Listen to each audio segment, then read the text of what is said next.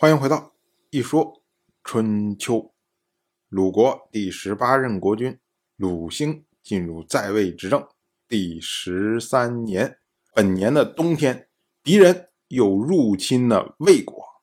我们说这几年，鲁国、齐国、宋国、魏国连续受到敌人的侵袭啊。同样是本年的冬天，鲁兴前往晋国朝见。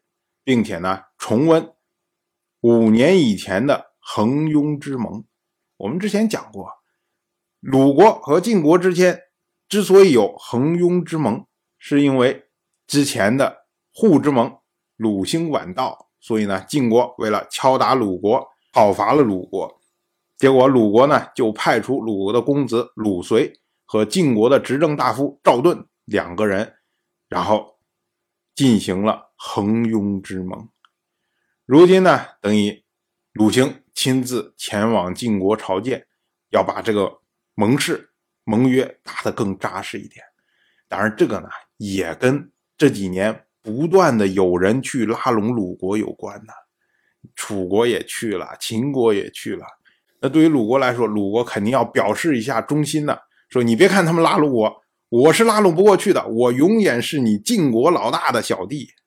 就是这么个意思，可是没想到呢，鲁兴他走到魏国的境地，走到一个踏的地方，结果魏国的国君魏正要求和鲁兴会面，因为呢，魏正他希望鲁兴，你既然去晋国，不如呢帮忙来和解魏国和晋国的关系。我们要说啊，魏正对于晋国呀。一直是心怀不安呐，因为以前晋国曾经要颠覆他的政权。之前呢，其实晋国归还了魏国匡地和七地的土地，已经对魏国示意友好了。但是呢，两个国家之间并没有真正的面对面的说：“哎，我们以前的事儿都抹平。”没有这样的事情。那魏正自然不敢贸然前去晋国朝见，于是呢，趁着鲁兴这一趟，就拜托鲁兴来帮忙，作为桥梁，让魏国和晋国和解。结果到了本年的十二月十六，鲁兴和晋国的国君晋夷高两个人举行了盟誓，并且呢，讨得了晋国愿和魏国和解的承诺。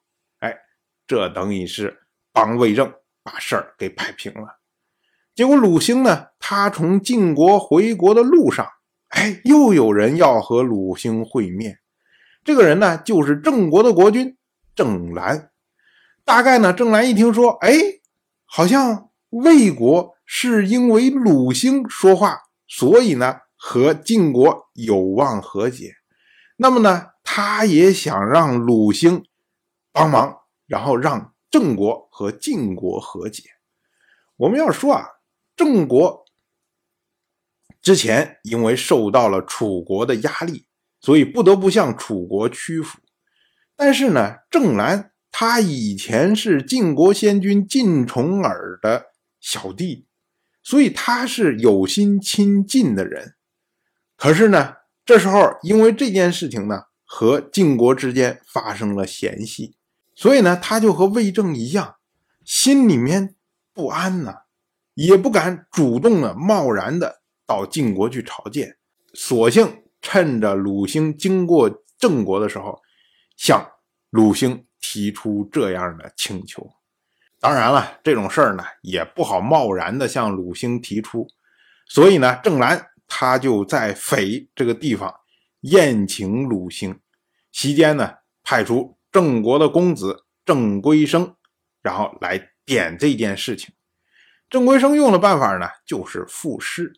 他赋了一首诗，叫做《鸿雁》。《鸿雁》呢，出自今天的《诗经》的小雅，其中有一句啊，叫做“鸿雁于飞，树树其羽；之子于征，劬劳于野。原及今人，哀此鳏寡。”意思呢，就是说鸿雁在空中飞翔，然后翅膀嗖嗖直响，然后呢，我们是离家在外，尝尽了苦头，所以请可怜可怜我们这些穷苦人，然后哀怜一下我们这些官夫寡妇。郑归生他用鸿雁将郑国比作鳏寡，然后将鲁兴比作鸿雁，然后呢请求鲁兴来救助郑国。郑归生这个诗啊一赋完，哎，马上鲁国这边就明白他的意思了。当时呢，在一边辅助鲁兴的是鲁国的大夫季孙行父啊。季孙行父当然知道啊，说你郑国对我们鲁国有这样的想法，先不说我们鲁国有没有那么大的面子，能不能帮你办得了这件事儿，关键的是我们只要一同意。那我必须要重新折返回晋国，这太麻烦了，这要来回奔忙啊。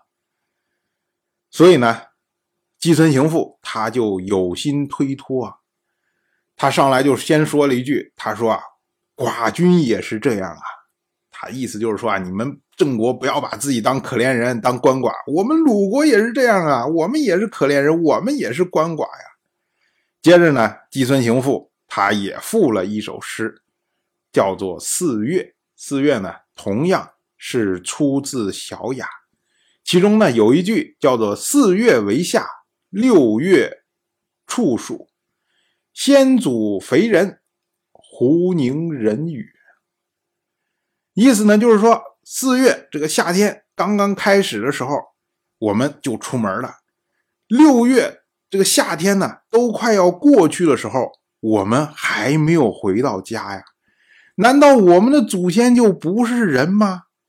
难道您忍心让我们的祖先没有我们的祭祀吗？季孙行父他用四月啊，意思就是说啊，你看我们国君鲁兴在外面已经很长时间了，现在赶快的回家了。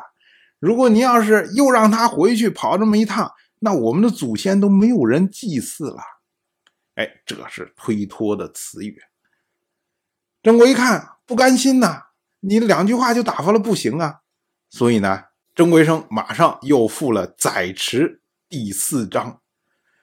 我们之前讲过《载池》这首诗，它呢是出自《国风·庸风》。这个呢是当年魏国被敌人所灭，然后呢有许穆夫人看到当时的情景。所作的一首诗，其中呢有一句叫做“空于大邦，谁因谁急”，意思呢就是说啊，我们打算向大国去陈述，可是呢，谁能依靠，谁能来源呢？所以郑归生用《载池》这一首诗，就是说啊，我们郑国是有心向晋国求和呀，可是我们需要一个。牵线搭桥的人呐，现在看来看去，就你们国君鲁兴最合适啊，所以还是请你们帮忙吧。